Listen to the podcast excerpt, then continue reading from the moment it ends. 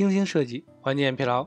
大家好，感谢收听 UX FM，我是主播 l a r e n c e。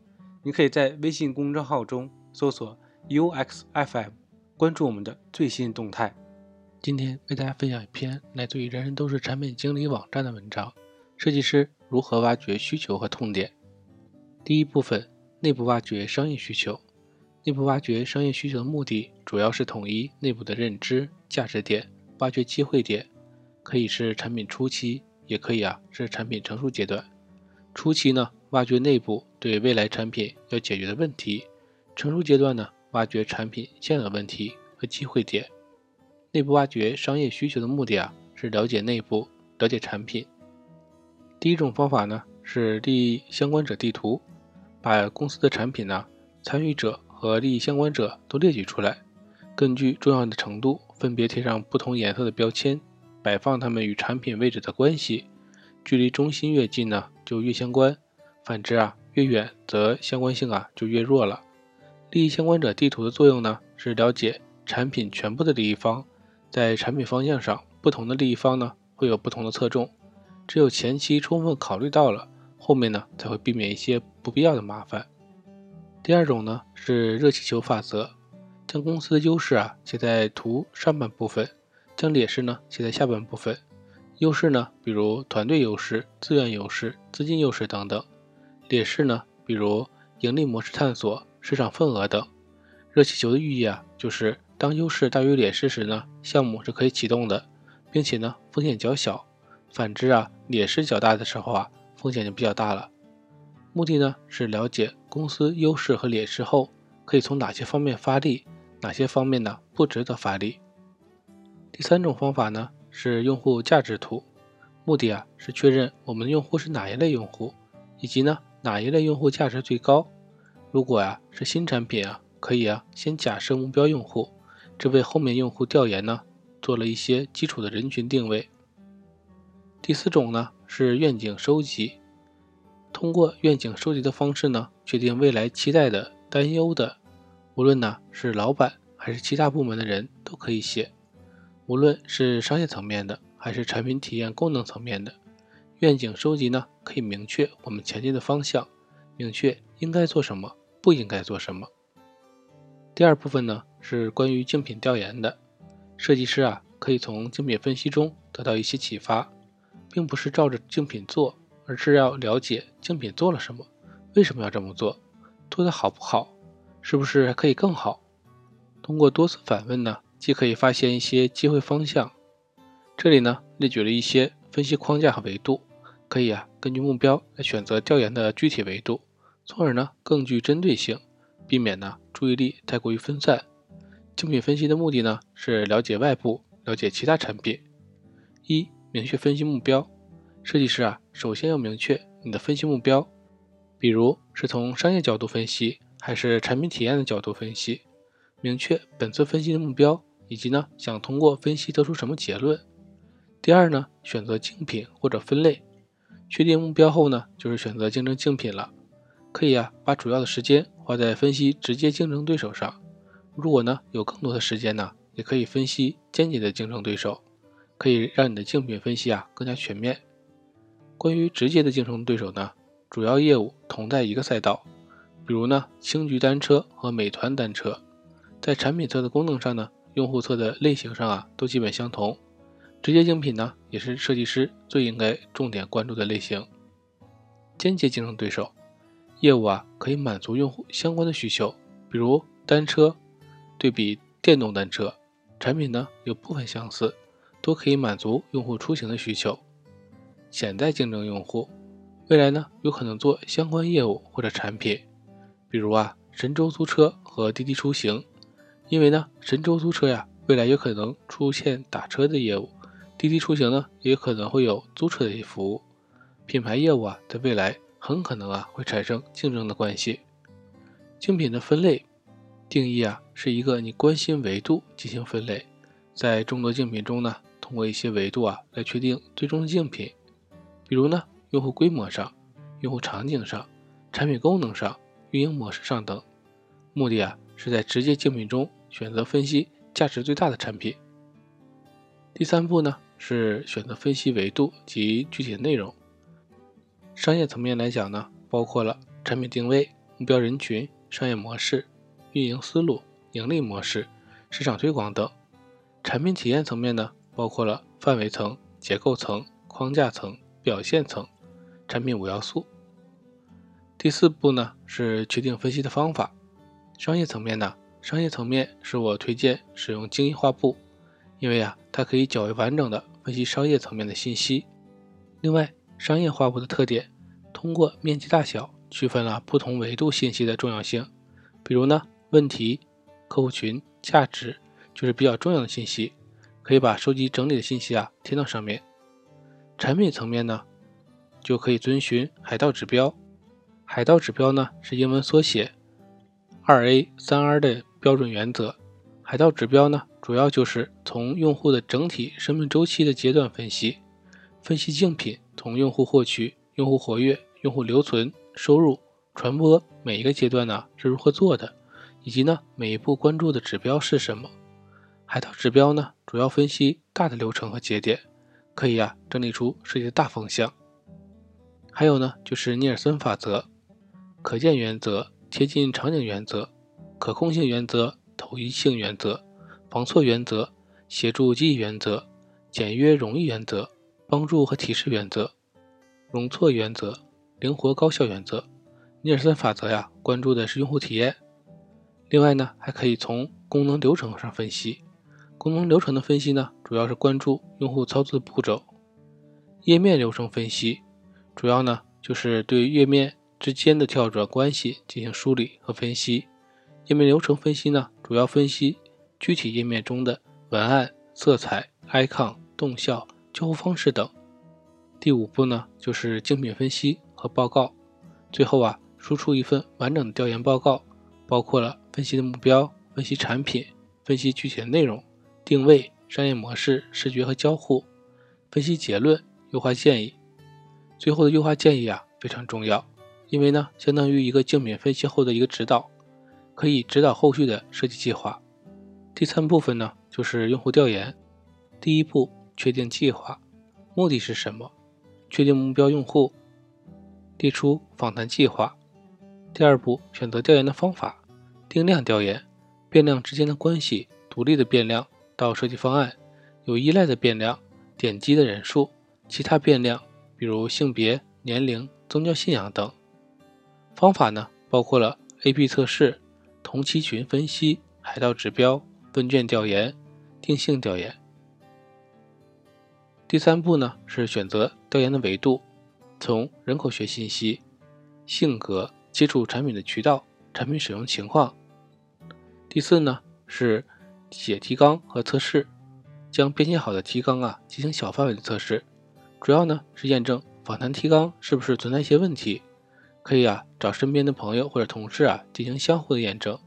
如果有问题呢，可以及时调整，直到呢提纲保证足够的客观和准确。第五呢是招募目标用户。如果啊是新产品，可以选择前期假设的目标用户类型，通过问卷筛选出目标用户。如果呢是已上线的产品呢，可以通过存量用户中去寻找。第六个呢是访谈技巧。下面呢是一些重要的访谈技巧，可以帮助你啊在过程中规避一些问题。目的呢是让整个过程啊更加的顺畅、更准确。一定要向用户介绍访谈的目的和占用的时间。访谈时呢，尽量用简短的文字描述一个问题，一次啊只问一个问题。如果太多呢，用户都记不住。问题尽量贴近用户真实的场景，而不要假设一种场景。将问题啊集中在用户的行为轨迹上，而非感受上。提供一些日期的提示，帮助呢用户进行回忆，比如上一次。但是啊，不要使用以前那种模糊的概念，尽量呢避免专业性的词汇，多用适合用户的语言。如果面对面访谈呢，还需要准备好追问的问题，不要啊使用引导性的问题。引导问题呢？得出的答案呢，并不是用户真实的想法，尽量啊避免隐私的问题，比如呢，你月收入多少？如果呀想了解，可以给几个区间值。问完一个问题之后呢，让用户思考一下，不要着急让他回答，而且呢不要打断，把经常这种模糊的词汇呢替换成具体的问法，比如多久。最重要的问题呢放在中间，因为啊中间阶段也是用户最有耐心的。多问封闭性的问题，因为呢封闭的问题啊可以收敛用户的想法。在设置选项时啊，大部分问题呢都需要有一个其他的选项。描述感受呢，可以用评分或者几星这种可量化的方式来表达。七、定量与定性的关系，通过定量的研究啊，发现问题，再通过定性的调研找出问题的原因，最后呢，根据问题假设出多个解决方案，再用定量的方式啊测试解决方案的效果。第四部分呢，关于用户的建模。一、整理调研的信息，用户建模的成果呀，就是用户画像。画像中不同用户偏好、观点、痛点、消费习惯等啊，都是来自用户的调研。二、分类与整理，是将不同用户的调研信息呢进行整理分类，归纳出多个用户类型。推荐呢可以使用亲和图或者呢变量关系图，两种方法呀可以结合使用。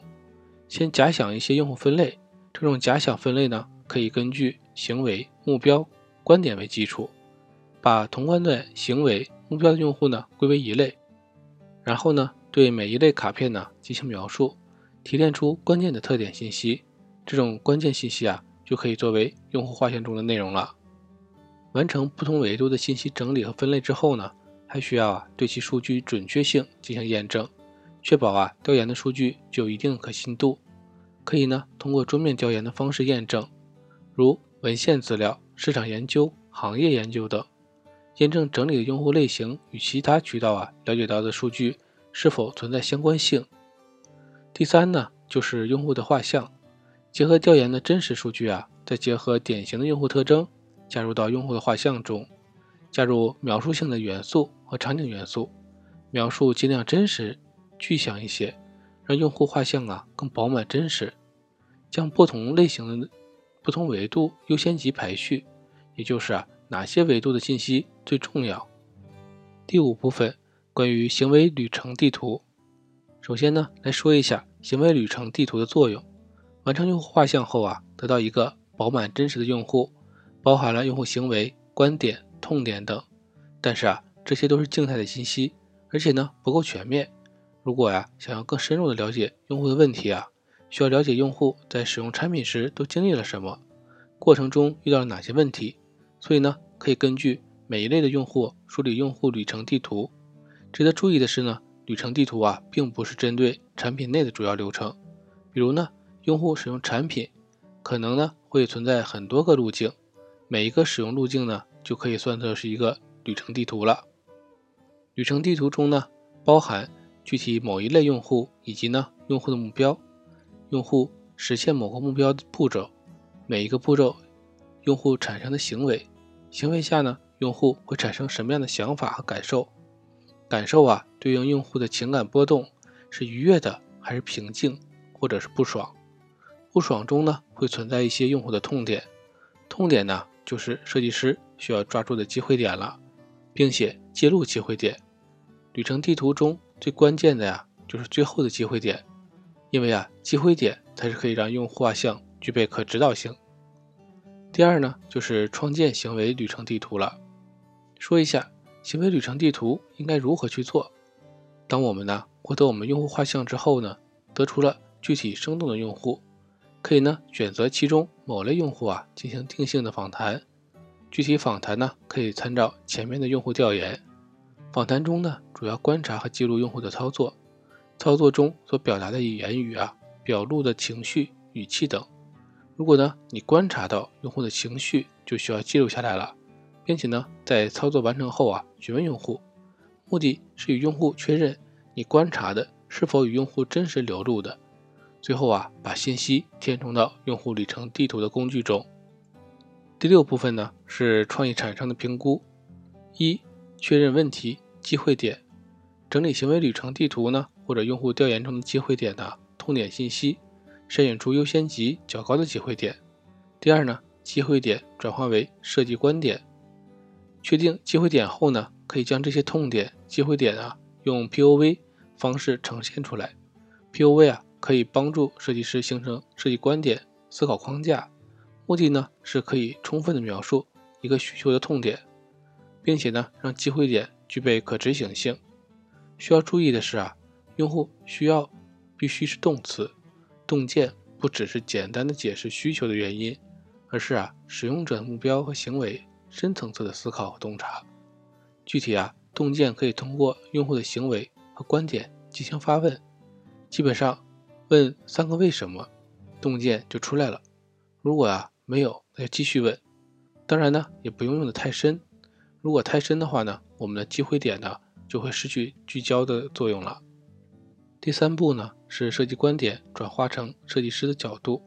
POV 呢是用户角度描述的问题方式，还需要啊将已完成的 POV 转化成设计师角度的语句。